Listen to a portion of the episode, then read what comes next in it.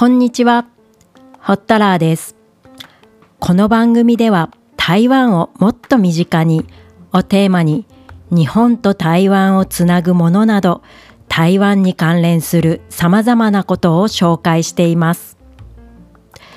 以前、台湾を知ることができる書籍というテーマでイラスト集やエッセイをご紹介しました。今回はその続編で台湾の魅力を知ることができる本を一冊ご紹介します。この本の作者は台湾の街並みを描くスケッチ画家の鄭海章さん。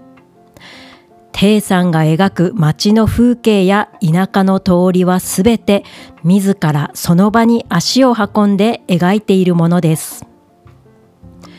自分の絵を SNS に上げ始めたところ、出版社から声がかかり、本に掲載する絵100点の制作に取り掛かることになりました。そしてイラスト100作品を掲載した街や台湾100件の街や100種類の台湾方式という本が2019年に出版されました。今回ご紹介するのはこの本の日本語版台湾路地裏名建築散歩です。この本には台湾の街や100件のイラストとともにその説明が書かれています。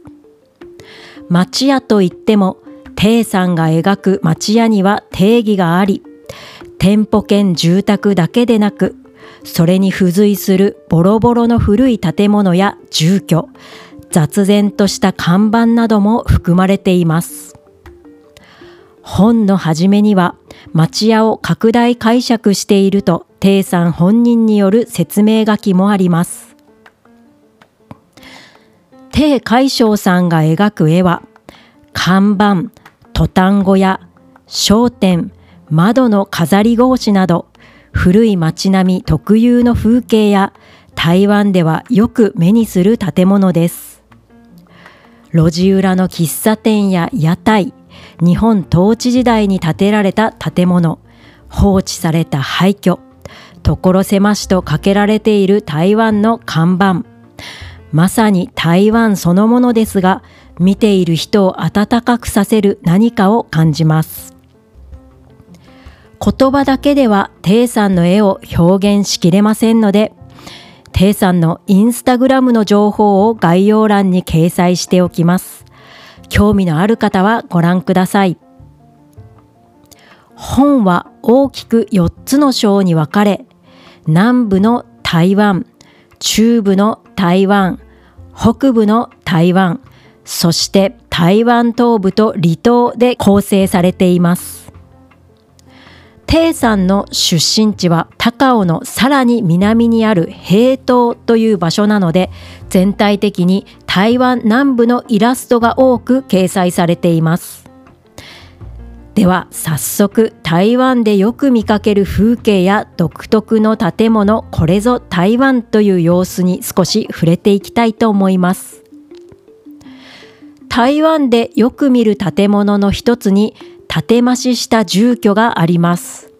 その多くはトタンを使ったもので、中には違法建築のものもあります。建て増しされたアンバランスなトタン小屋は、田舎で目にする台湾独特の風景です。こういった建物は最近では徐々に少なくなってきていますが、外観は決して美しくないのに、そこに台湾を感じ、イラストをじっと見つめてしまいます。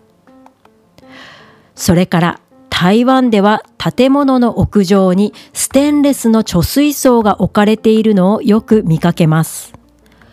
多くは鉄骨の足場に貯水槽が固定されています。日差しが強い台湾ではこの貯水槽が日差しに照らされあちこちで光っていますが貯水のためだけではなく水量と水圧の調整にも使われています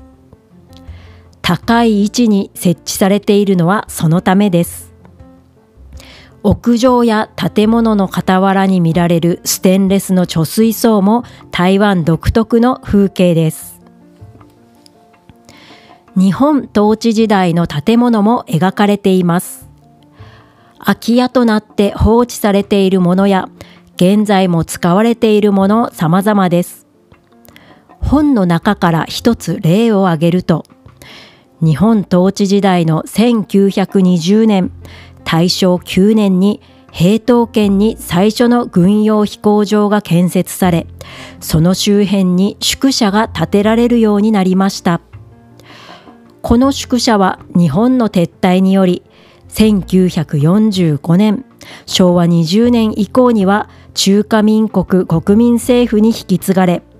国境内戦で台湾に逃れてきた国民党軍とその家族が住む住居となりました。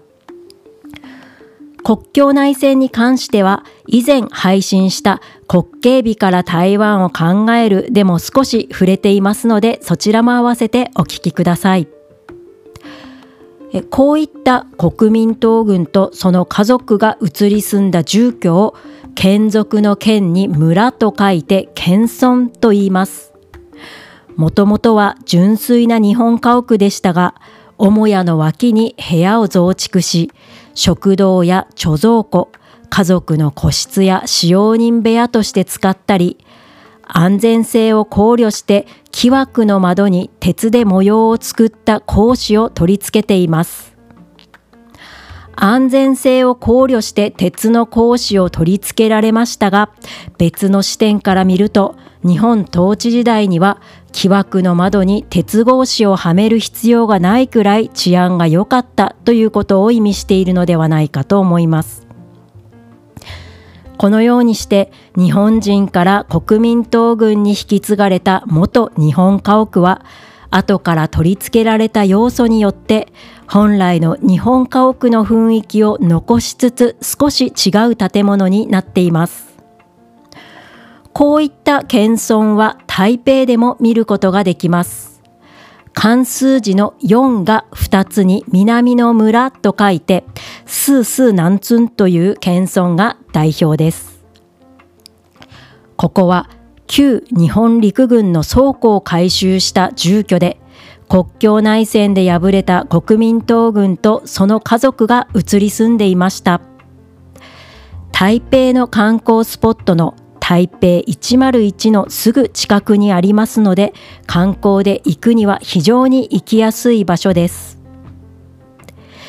1999年までは実際に人が住んでいましたが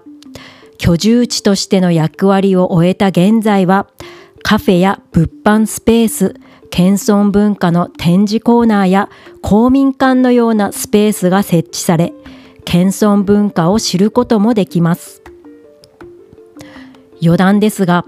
国境内戦によって台湾に来た人々は、外に省略の省、人と書いて外省人と呼ばれます。台湾以外の出身者という意味です。一方で国境内戦以前から台湾に住んでいた人は、一本日本の本に省略の省、人と書いて本省人と呼ばれます。外省人の出身地は中国全土に広がっていて話す言葉も異なるので互いに理解できないこともしばしばありました。そういったことが白色テロや228事件につながっていくのですが今は台湾に移り住んだ人たちがもたらした食文化と台湾の食文化が融合して独自の食文化も生まれています。うん複雑ですね。謙遜も台湾の歴史や文化を語る上で外せないものの一つだとは思いますので嫌でなければ台湾を訪れた際に見に行かれるのも良いかなと思います。鄭海将さんの本に話を戻すと、これぞ台湾という風景もしっかり収められています。今まで紹介したものもこれぞ台湾という風景ですが、台湾で特徴的なものの一つに看板が挙げられます。大小様々なものがひしめき合うようにかけられ、それぞれが強く自己主張をしている看板。色彩がごちゃごちゃしている様子もインパクトが強く、これを見ると台湾だなぁと感じます。看板を言葉だけで説明するのはなかなか難しいのですが、テイさんの本でなくても、台湾、看板などのキーワードで検索してみてください。イラスト100点が収められている台湾路地裏名建築散歩。作品すべてに生活感や個性が出ていて、台湾の暮らしが見える一冊となっています。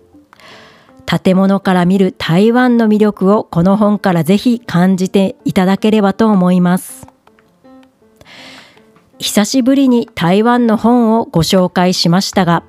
絵で見る台湾以外に小説などもご紹介したい作品がたくさんありますので、また様子を見ながらご紹介したいと思います。